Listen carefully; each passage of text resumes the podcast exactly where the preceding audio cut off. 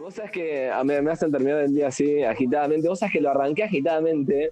Anoche, boludo, tuve, me fui a dormir, no sé, comí tarde, como intenté hacer una comida que no me salió y me tardó mucho, estuve como cocinando tres horas. Parece que hice un lechón. Y me fui a dormir Sí. y comí mucho y me fui a dormir al toque. Y Generalmente viste dicen que cuando pasa eso pasa algo mal rollo. Yo tuve un sueño, como hace mucho tiempo no me pasaba, muy vívido, donde estaba en el fondo de mi casa materna y atacaba a un chabón monstruo tipo Godzilla, ¿entendés? Pero de ese tamaño, de ese nivel de grande. Y en el sueño había que enfrentarlo. ¿Entendés? Vos estabas metida en esa situación. Pero no en plan eh, Tom Cruise, ¿entendés? Con armas y todo. Estaba vos solo y tu monstruo. familia, tus hermanos. Era un, era un garrón. Era un garrón, boludo. Me desperté, maltraté a. Eh, no sé, quería. Estuve ¿Qué se- sentado un tiempo, no podía salir del sueño, boludo. Es terrible cuando te pasa eso, el cagazo de. Me acuerdo que como arma le ponía la lámpara, Qué- la lámpara de qué Lindbergh, lo, lo apuntaba, ¿Qué- había que apuntarlo qué se activará, eso, no? Pues se debilitaba así. Vos comés dos platos de fideo, te vas a dormir al toque y soñás mal rollo. ¿Qué se activará, no? Es como la pilita, ¿te acordás que tu vieja te decía, eh, esperá media horita para meterte al agua? ¿Qué pasaba en esa media Bueno, horita? Y bueno, pero vos probaste alguna vez, hubo, hubo pendejitos que se metieron y ¿Y qué? mal rollo. Pero, la pelopincho tenía 70 centímetros de alto, boludo. ¿Qué te podía pasar? Te cagabas. Al- Igual yo lo banco, Sí, ¿eh? Todos tenemos algún sí, conocido, tengo algún ahogadito No, así de- en alguna pileta, siempre sale. Sale mucho eso. o sea, no, no hace mucho se empezó No, a usar aparte- esto de las rejas en las piletas o tomar un tipo de precaución los- así. Los viejos bañeros Eh. eran, boludo, policía de, de la bonaerense. Eran todos gorditos de bigote. Ahora son Para mí, todos cristianos. para mí el policía de Bonaerense tendría que ser bañero. Oh, no, de Gorgori. ¿Se, acuer- ¿Se acuerdan los policías de antes, boludo? Los de la bonaerense, los que tenían corbatita. ¿no? Y hacías un pique. Y no había uno flaco, era terrible. Ahora los hacen boludo, esa época tiene un sí, cinturón ahí y un bigote, ya. y ya está, ¿no? con eso Yo y un tengo, gorrito. pero bueno, ahora te aparece uno de CrossFit, ¿viste? Sí, no, ahora los, los ratis están A teléfono. tan grandotes y. Tatuado, Bueno, se sabe, ¿no? De, de- de- Bueno. tatuado. Piercing, todo tiene.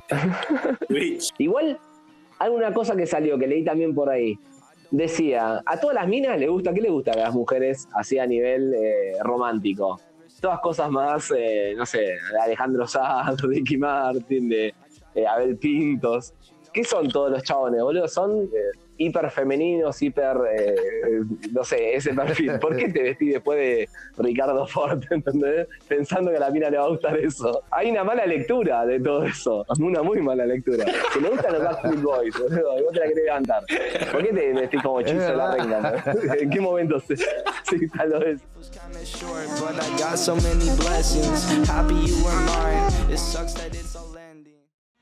al video la película más espectacular y divertida, Exterminator 2, La venganza del dragón.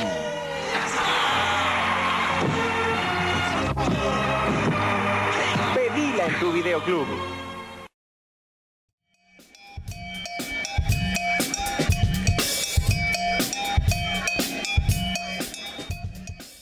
Es algo que estuve estudiando bastante esta semana, pero que no le encuentro mucho sentido. Y que quiero compartirlo con ustedes y con los oyentes, por supuesto, para ver eh, de qué manera funcionaría esto, ¿no? Esto se llama pirámide de Maslow. Es una teoría ¿sí? propuesta por un chabón que se llamaba Abraham Maslow, judío, obviamente. Sí, tuvo no- mucha notoriedad en el campo de la psicología. La, la teoría dice que, de acuerdo a que vos satisfaces las necesidades más básicas, vas escalando en la pirámide de Maslow y eh, vas desarrollando deseos y necesidades más elevados. Esta pirámide está separada en eh, cinco, cinco, cinco catálogos, cinco, cinco etiquetas, ¿no? Por decirlo de alguna manera. Uno es la fisiología, otro es la seguridad, otro es la afiliación, el reconocimiento y la autorrealización. Es la, la última. Esta teoría empieza con la fisiología, que es la- las necesidades más básicas, digamos. Donde está la respiración, un tema que se está estudiando mucho ahora, durante miles de años respiramos como unos pelotudos, no sé por qué, no sé por qué no nos avivamos antes. No era tan difícil, era el ABC, boludo. ¿Por qué ahora, re- recién ahora se están dando cursos de respiración? Claro, era, Estoy por explotar, ¿qué hago? ¿Respiro o me tomo un Después, la alimentación. Que también se está recapitulando todo el tema de la alimentación de los seres humanos. Hasta, hasta no hace mucho, eh, la mamá hacía milanesa y a la noche churrasco. Y ahora se decís, che, ¿qué onda? Estamos comiendo dos veces carne a la mañana y a la noche. Y ahora cambió, ¿entendés? Ahora de leones. Una familia de pumas. Y, y no solo eso, sino que también la mujer eh, dejó libre el espacio de la cocina y el hombre eh, se sintió cómodo. Entonces cocina el hombre, muchos, en muchos casos.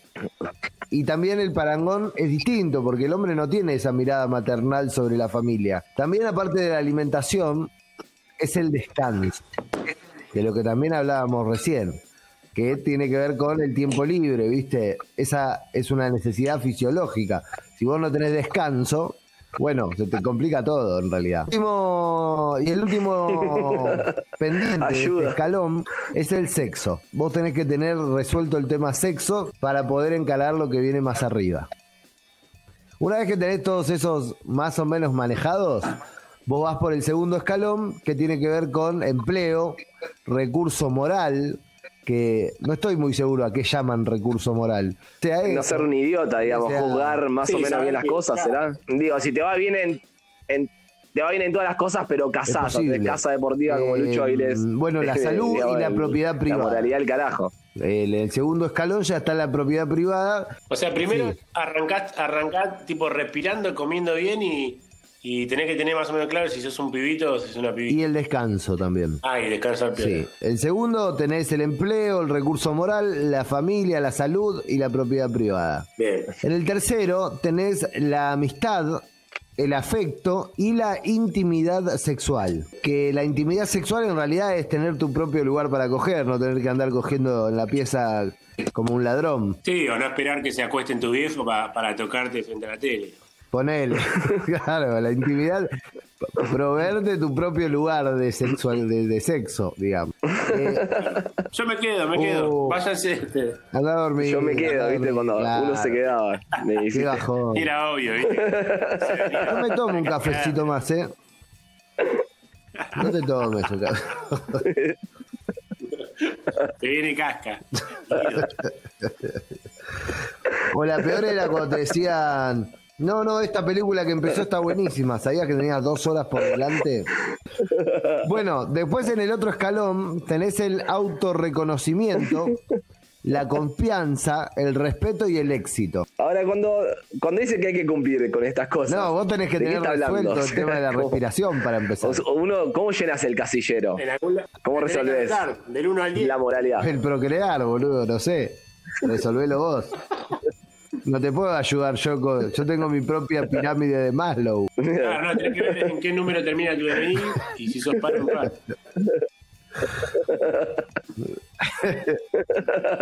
El autorreconocimiento es polémico.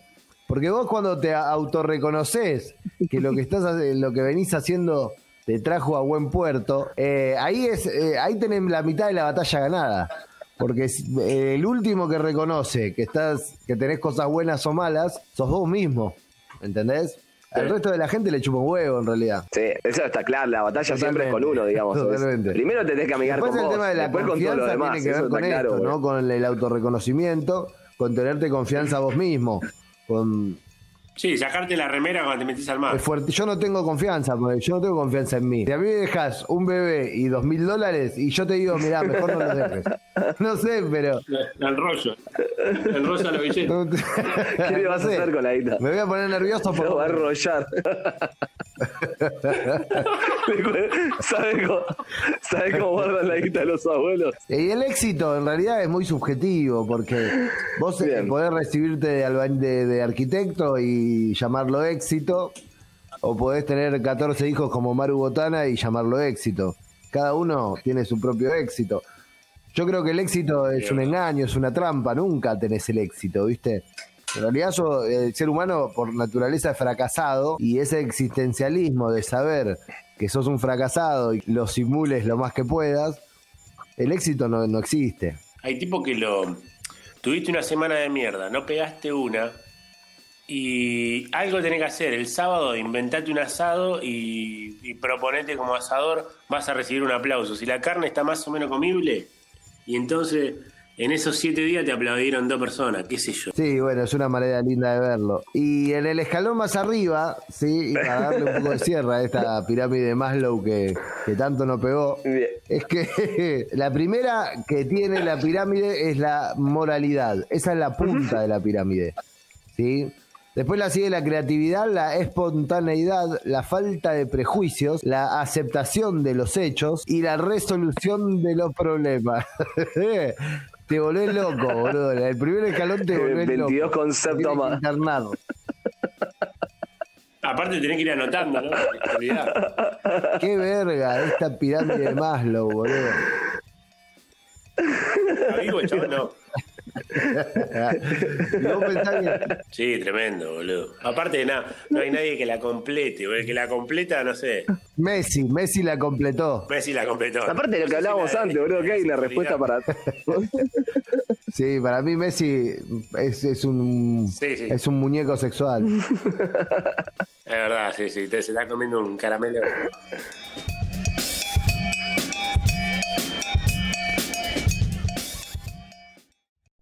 Desde tu casa y decidí quién deja el bar y participa por el auto oficial del programa. Para que se vaya Estrella, llama al 0609-111-4444. Para que se vaya Maximiliano, llama al 0609-111-4445.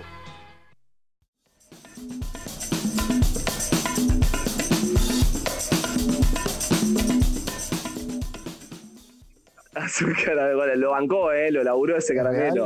¿Desde cuándo? ¿Messi no la puso con otra mujer? ¿Podemos afirmar eso?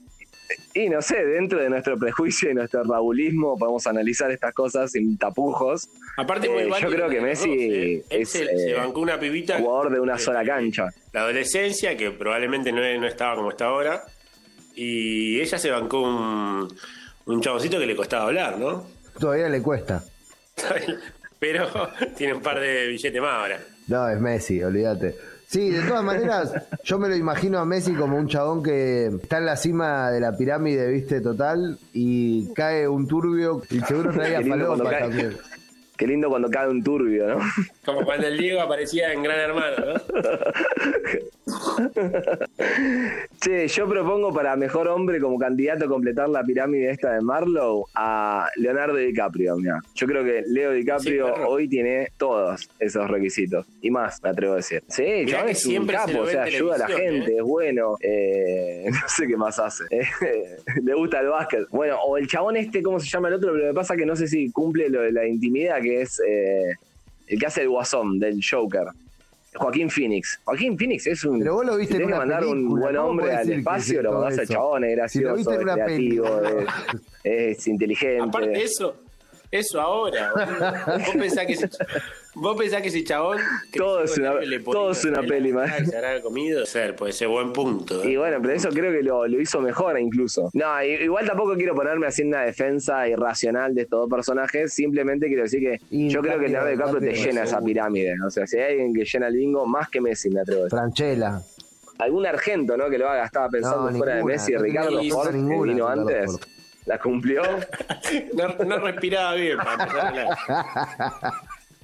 No respiraba bien. No, la, La Sole. la. Hay una película de la Sole que es, que, No. que es ella El tifón de yéndose a. Bariloche con sus amigos, tipo viaje egresado.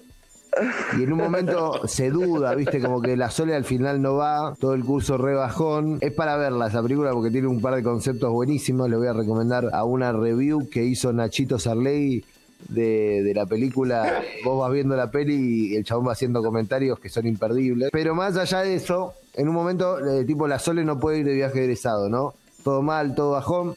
El viaje egresado sale en micro, ruta, no sé, la ruta 9, no sé cuál te lleva al sur. Y la Sole, tipo, cambiaron las cosas de repente, la Sole va, pero la Sole va en helicóptero como que se, toma un helicóptero y cruza el micro el helicóptero de una manera muy violenta. En vez de, en vez de tomarse un avión.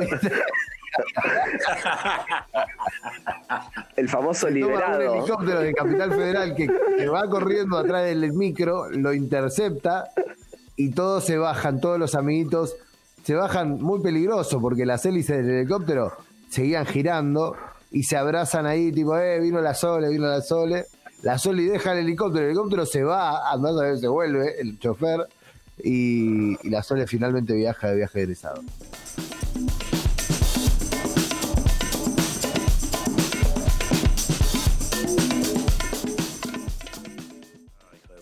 Boludo, yo fui a ver a la Sole, yo era fan de la Sole mal, mal. De la primera época me gustaba físicamente, todo. ¿entendés? Si yo hubiese tenido los huevos poner póster, hubiese puesto póster de la Sole. Pero lo que hice fue. y- sí, me gustaban los dos primeros discos. Estoy hablando de 13 años, 12 años, una onda ahí. Me dijiste, más o menos. Era medio pibito, sí, lo cual es polémico. Sí, sí me- secreto, secreto mejor si guardado. me querés analizar, podemos intentarlo. A escondida la Pantalón pampero, dos Y- hacia arriba. Mirá que nosotros dos nos hemos dicho cosas tipo de intimidad fuerte. cosas muy- En nuestra vida ha pasado de todo, pero de la zona nunca lo plantaste. Me hacía, me hacía acordar a una de Amigobios, que era la, la pálida morocha, No pelo cortito, la que, viste, era media anti. Nada, ese look siempre me, ca- me cabió y fui para adelante. La cuestión es que como yo era muy joven, quería ir a verlo desesperadamente, y mis padres accedieron a que yo vaya, pero con la compañía de mi hermano, Juani, que si yo tenía No, qué 12 pirata. años, Juani tenía 16, ponele, tenía que ir a acompañar al ópera, al hermanito, a ver... Que yo de haber ido con una remera de, no sé, el pato Donald, casi seguro, ¿no? A ese nivel. En enero, ¿viste? Trapi- transpirado. Y el destino le jugó una muy buena pasada a mi hermano que terminó accediendo ahí a, regaña- a regañadientes. Y es que ese día coincidió con eh, la visita del Diego al teatro. El. Diego fue a ver la Sole. Ese mismo día subió al escenario, cantó. Incluso cuando salimos, salen, viste que los estacionamientos en los teatros de Corrientes tienen como, están ahí al lado de la entrada donde sale la gente. Y sale una camioneta y quedamos nosotros ahí delante. Y era Diego Armando Maradona que iba con Argentino Luna en la camioneta, que ese chavo más. Ay. Che, la- más la parecido a mí, es, seguramente. ¿y la hermana no recuerdo o especial ninguna así memorable, pero seguramente. Para mí la hermana jugaba más porque era Más o menos. más narigona, bueno, Más ¿viste? o menos. Sí, que son de, de, de cajeta fuerte, de, ca- de cajeta grande. no, ¿cuál es? ¿Qué hice? ¿Qué hice? Son como la Cállese, rolita, ¿viste? cállese, viejo Bueno, cuando apareció Nati eh, fue todo un, ahí un sacudón, ¿no? Porque hubo que replantearse que si me gustaba, no me gustaba. Viste que uno siempre analiza a las personas en términos sexuales. O sea, lo primero, che, me gusta, no me gusta, le doy, no le doy. Todavía no salimos de esa. Ya que estamos analizando estas cuestiones. Aparece, ¿te gusta un cantante? ¿Qué haces? Lo primero, vas a buscar a ver la foto a ver si te gusta o no te gusta. Porque es- eso es lo primero que haces. Incluso lo haces con gente del mismo sexo. Si no te gusta gente del mismo sexo, tipo un amigo, eh, che, chabón me cae bien, pero tiene una cara de gil que se cae. Uno lo evalúa todo en ahí plan de gusta, ir para adelante o no, a pesar de que uno mismo porta una cara de gil.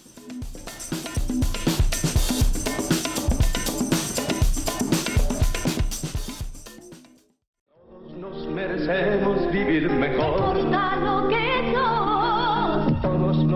lo lograremos cuidándonos. todos podemos dar, dar y recibir amor. Luchemos con conciencia y sin temor.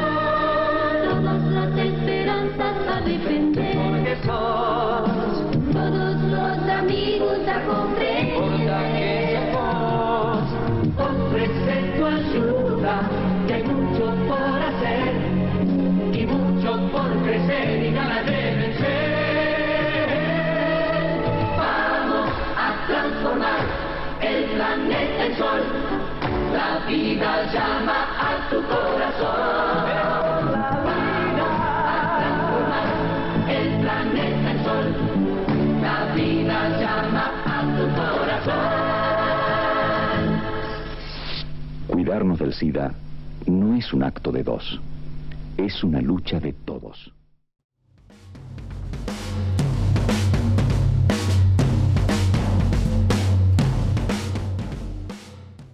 Yo como les, venía a traer que así como en su momento hablamos del teléfono fijo, acá se hizo un estudio, así como elemento central en el entretenimiento de, de una juventud que ya salía de la calle. O sea, nosotros éramos una generación que ya eh, tuvimos las últimas jugadas en la calle. O sea, fuimos los últimos de esa época, creo.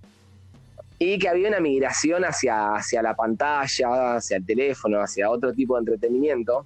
Estoy muy con, con esa época y todo. Y hoy les quería hablar de un jugador clave en este momento que fue así como, digamos, formativo para todos nosotros. Y es al- al- algo, un lugar físico eh, que fue muchas veces tildado de moda, ¿viste? Cuando decís, che, no, en nuestra juventud había un pádel, un parripollo y un videoclub. Y pasa el video ahí como una moda de que cualquier hit se ponía un videoclub y todo. Qué lindo. Y hoy yo vengo a reivindicar eso. Vengo a hablarles de los videoclubes. Bueno, estos lugares, vamos, vamos a tirar un par de cosas y conceptos pa- participativos. Estos lugares, sin duda, eran centrales en la vida de una familia de nuestra época. O sea, el consumo cultural de un sábado a la noche, de un viernes a la noche, no sé, de la familia que se alquilaba su peliculita, eh, si en la época de los videos iba clase- casi en exclusiva a los videos, o sea, no había tantos cines, o sea, todavía, o ir a un cine implicaba, no sé, hacer una cola, era en otro plan, todavía no había tanto eso. Y quedó como ver pelis como entretenimiento de, de la familia. Bueno, hoy día se incorporaron las series, pero pasó antes de, de tener el videoclub. La familia se entretenía de otra manera, creo. Eh, no sé, jugaban, inv- invitaban gente. Pasó un momento en el cual la peli eh, creo que ocupó ese lugar que hoy mantiene el consumo. Tenemos así casi eh, sidoso de pelis y series todo el tiempo, a ver más, más, más. Estaba sobreentendido que se había visto todas las pelis que tenía ahí. Y en realidad no, viste, no había forma de que el chabón te recomiende todo. Y, y de hecho hay un capítulo en blanco y negro, la serie de Arnold Jackson, no sé si recuerdan, Sí, sí. donde el dueño del videoclub, Arnold va con un amiguito, Sí. tipo corte Carlitos Balá, al videoclub. Y el dueño del videoclub se los quiere culear. Vamos a filmar una peli, les dice. Hay un capítulo real, esto es real. Lo pasaban en la tele a las 2 de la tarde. Arnold Jackson escapa, tipo se va. El pibito queda y se lo culea. No, Sí, es tremendo. por lo menos lo toqueteó. Mínimo. O por lo menos no Es se que sabe nada de que- que- que los él. videoclub era medio de, de- de pajerón, ¿no? Sí, yo creo que había, había cierta erudición en todo eso. O sea, vamos a, vamos a analizar puntos claves de que era un videoclub. O sea, primero estaba el concepto del club. O sea, eso implicaba que vos ibas a un mismo lugar, así como yo soy hincha de Boca y voy siempre a Boca, o uno va náutico a Cobaj, van los judíos, van siempre a náutico a Cobaj. Vos te hacías socio de un videoclub y había un sentido de pertenencia, o sea, y también había una trampa comercial, o sea, si vos eras socio de un videoclub, No, no, era traído. era muy raro que Claro. fueras a otro videoclub, salvo que fuera muy choto, ¿no? En un Sí, momento tenías que elegir dónde te ibas a formar culturalmente, por lo Eh, menos en términos de cines. Sí, el Family Game. El videoclub te alquilaba la consola, recuerdo a 60 pesos por día, y vos te la llevabas a tu casa esa consola. Y jugabas todo el día como un tarado, y al otro día había que ir a devolverla. Qué hermoso. Las películas era mucho eso, ¿viste? Hay que ir a devolver la peli. No solo hay que ir al videoclub, sino que después hay que ir a devolverla y rebobinada. Totalmente. Bueno, vamos a hablar de, ese- de esos temas. Eh, antes les quería tirar un, un punto más así de importante para entender el, el lugar del videoclub, que era también que la tecnología había cambiado en esa época. O sea, se había pasado del Super 8 al VHS y eso nos daba una portabilidad de contenido que hoy era por lo menos rarísima. O sea, tener un cassette donde tu viejo había filmado el cumpleaños y vos lo podías ver y todo, era realmente algo novedoso, era algo, un boom totalmente, o como grabar cosas con el celular. Y eso pasó y el videoclub acompañó toda esa, esa tecnología que estaba cambiando. Pero bueno, sí, hablando del lugar en sí, era un lugar generalmente tuneado a los yankees, o sea, con pósters en las paredes, alfombrado, unas estanterías hermosas donde poner, donde los videos, como decís, Emi, empezaron a ocupar un espacio importante. Eh, había un sector de películas recomendadas, Bueno, yo siempre jodo que en el sector de películas recomendadas están todos los que tuvieron abusos, ¿viste? Está Roman Polanski, Woody Allen, eh, Taran- Tarantino, que bueno, no, no, no abusó, pero tiene Harry Weinstein que abusó todas las que Tarantino no abusó. Eh, estaba la parte porno, boludo, es la primera, una cercanía, a ese sector entraban solamente los, los que realmente tenían huevos, o sea, era un sector que vos- todo el mundo lo veía porque estaba ahí, no queremos hablar de ello, pero ahí estaba, solamente que tenía huevos iba a verlo, y eh, ir a ver una peli ahí era tener los huevos que antes era pedirle, no sé, forros al kiosquero, una sí, revista al porno al Se le diario. decía películas Estaba a ese nivel. No se le decía porno. Mirabas de reojo. A veces se ponían arriba para que los chiquitos no llegaran a verlas, ¿viste? por la calle pasa las más de arriba de todos. Con carpa mirás, viste, pero medio de refilón de mirar la burrita. Era medio así, viste, vos ibas a crear una película y mirabas de reojo la teta de la góndola de al lado. Bien, esto que decía mi voz de las pelis que tenían que ser rebobinadas, viste, te hinchaban los huevos con eso. En un momento era medio pesado porque te aparecía en todos lados, por favor, rebobinar, rebobinar, rebobinar. Ahora vos pensá, en el mejor de los casos, ¿cuánto tiempo te llevaba abrir un cassette, meterlo, rebobinarlo, sacarlo, Sí. ponerlo? ¿Dos, tres minutos en el mejor de los casos? Bueno, ponele 30 pelis tenés para rebobinar que los 30 hijos de puta no rebobinaron. 30 pelis debe ser nada para el video. ¿Qué pasa? Si te llevan tres minutos, es una hora y media rebobinando 30 pelis. Una hora y media de tu vida metiendo en, eh, en una casetera que tenía forma de autito, en el mejor de los casos. Eran hermosas. Y rebobinabas como un gil. O sea, era terrible. Eh, algo que se subestima de los videos. Bueno, eh, lo de los jueguitos que dijiste. Y hay un dato clave que eh, era la devolución, como vos decías, pero también era la cantidad de copias. Y aquí está el talón de Aquiles del video. Pensemos en el videoclub como una vez por semana ibas al videoclub, los huevos a tu viejo que iba al videoclub. Tenían jueguitos, tenían películas por categorías y todo.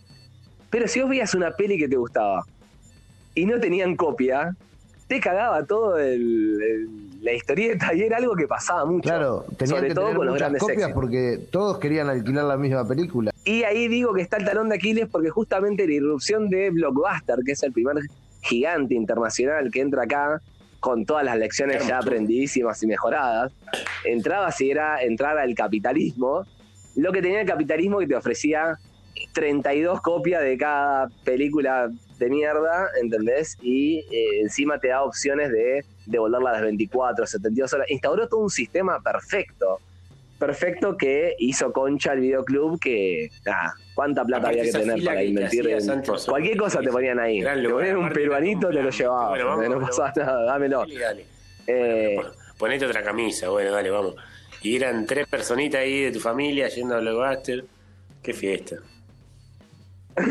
Porque por un lado vos tenías la era muy loco porque caro, por un ¿no? lado tenías la esencia de seguir cumpliéndole Sí, sí. al viejito que tiene el videoclub que se está fundiendo a todas luces o ir a un planazo a recorrer Blockbuster, comprar caramelos, chocolate, Mal, mal. ¿me entendés? que que Yo- muera el, helado tirar tirar la, tirar la cajita por el buzón ese ¿entendés? que era una pelotudez atómica pero Estaba en el tapete. Claro, que vos en, los pas- en, la- en el Blockbuster tenías por lo menos dos o tres televisores y te estaban pasando una película que capaz que no habías visto. Y bueno, y te quedabas un rato mirándola. Es verdad, totalmente, totalmente, no me acordaba de eso. En silencio además, ¿viste? Bueno, pero eso era, era una tradición de algunos videos más copados que tenían una tele ahí con avance.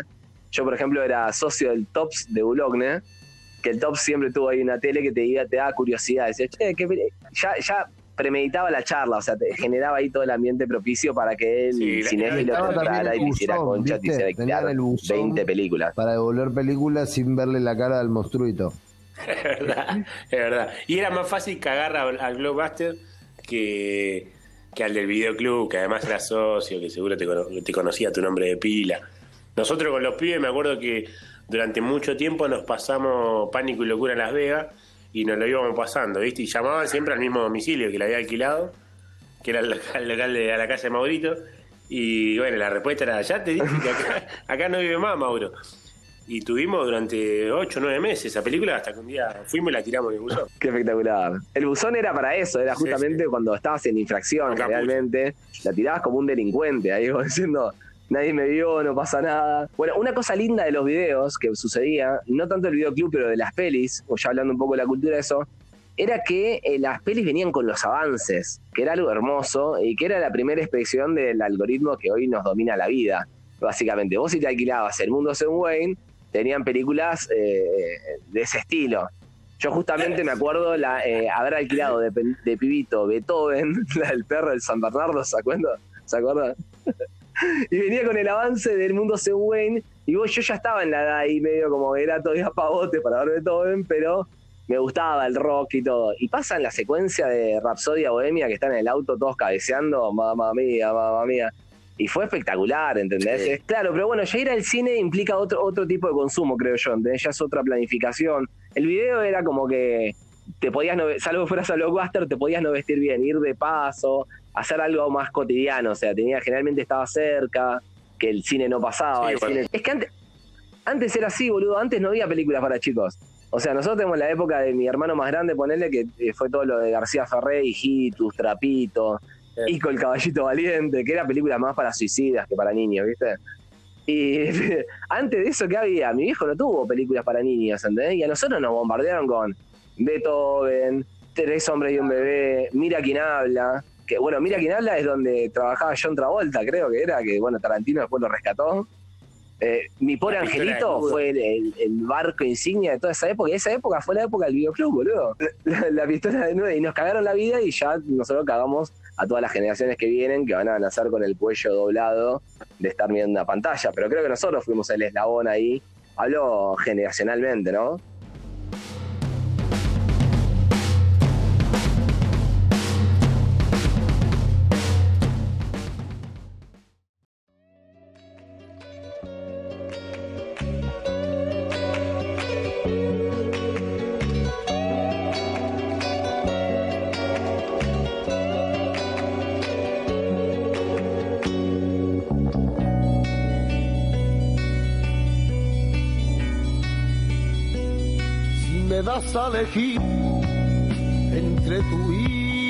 Riqueza, con esa grandeza que lleva consigo, hay amor, me quedo contigo. Si me das a elegir entre tú y la gloria, para que la historia de mí por los siglos hay amor. Me quedo contigo.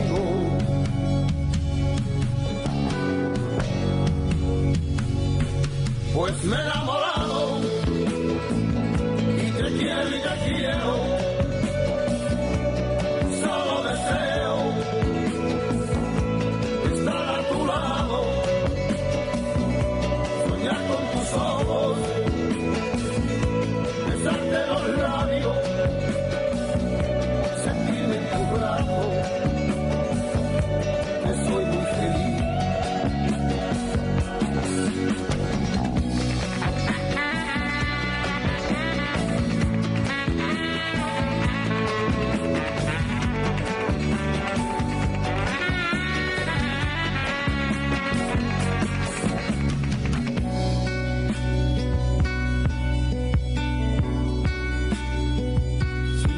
das a elegir entre tú y ese cielo, donde libre ser bueno, para ir a dormido hay amor, me quedo contigo. Si me das a elegir